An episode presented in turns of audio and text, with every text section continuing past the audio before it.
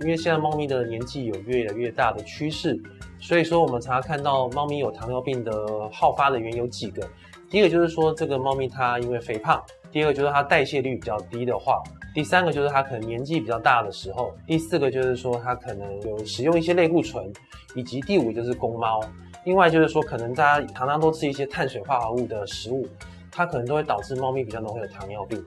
所以说我们在照顾上几个重点，第一个就是说可能我们会建议尽量以全食吃，啊、呃，减少降低呃这个碳水化合物的食物的摄取。再来就是增加猫咪的这个运动量。